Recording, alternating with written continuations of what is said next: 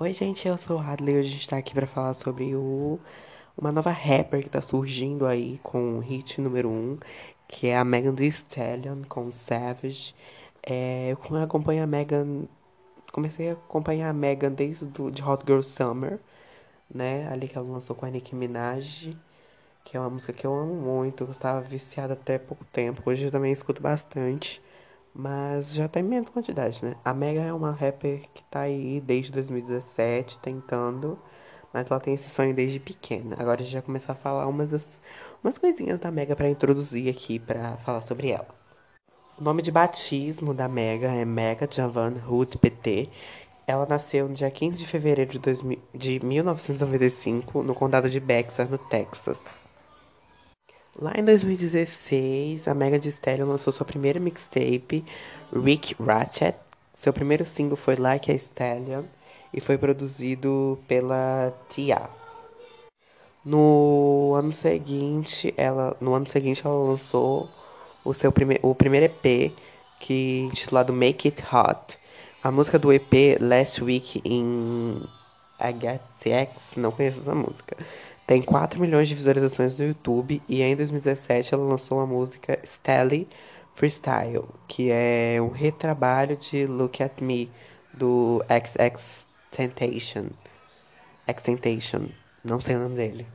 No início de 2018, a Megan Thee Stallion assinou com a 1501, uma gravadora local de Houston, da propriedade do ex-jogador de beisebol Carl Crawford e ela foi a primeira rapper mulher contratada pela gravadora.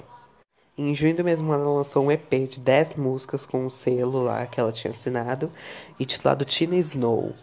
O EP recebeu o nome do alter ego do, da Megan, que ela descreve como a versão mais crua de si mesma, entendeu? E a mixtape se deu muito bem, foi bem elogiada pela crítica.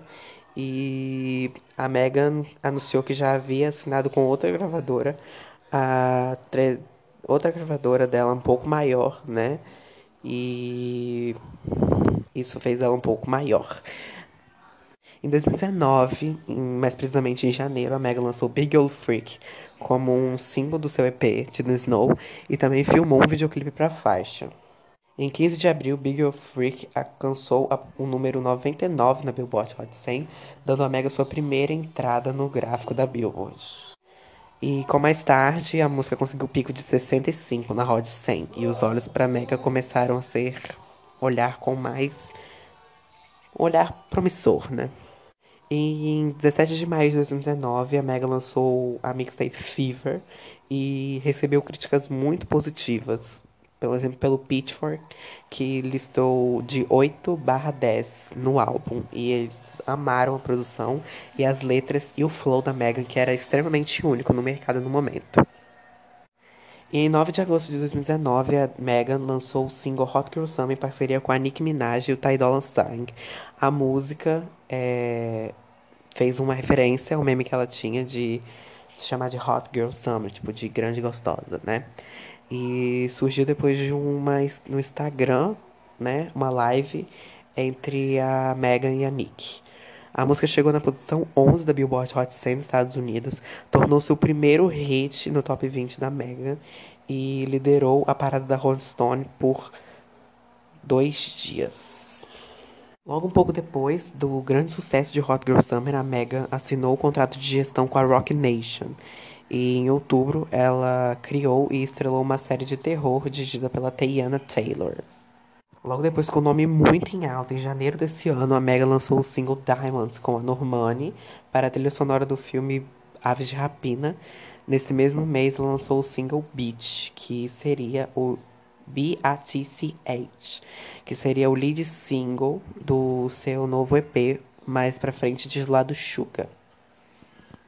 Em 6 de março de 2020, a Mega lançou o EP Suga, contra a vontade daquela gravadora que ela tinha assinado lá no começo da carreira local de Huston, depois que um juiz concedeu uma ordem de restrição temporária contra o rótulo. O EP foi muito bem recebido pela crítica e tem uma pontuação de 80 no Metacritic, numa escala até 100. No mesmo mês, a música Savage do EP viralizou no TikTok com um desafio de dança que acumulou mais de 15 milhões de visualizações, 2,4 milhões de curtidas em 20 de março. E logo depois, para aproveitar esse engajamento todo que a música estava recebendo, a gravadora resolveu investir num remix com a Beyoncé, que foi lançado dia 29 de abril de 2020. E a música conseguiu chegar no top 10 da Billboard Hot 100 e eventualmente se tornou a primeira música dela a chegar nessa marca. Com o sucesso de Savage, o EP também começou a vender muito e chegou ao sétimo lugar na Billboard 200. Foi a posição mais alta da Mega de Stallion. E um tempo depois, a música Savage conseguiu chegar no primeiro lugar da Billboard e ela fez história junto com a Doja Cat, a Nicki Minaj e a Beyoncé a serem a primeira vez que quatro mulheres negras dominam os dois primeiros lugares da Billboard. Lendas. E depois disso, passar um pouco desse hype, né, de Savage, ela lançou a música Girls in the Hood e no dia 26 de junho, e a música teve um bom desempenho comercial, debutando na primeira posição da Rap Songs e 20, 26 lugar na Billboard Hot 100.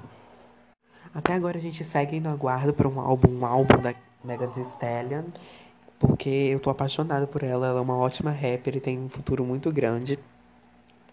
E. Ah, ela é perfeita.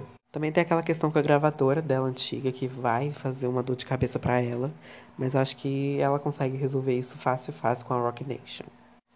Então, gente, esse foi o podcast sobre a Megan. Espero que vocês tenham gostado.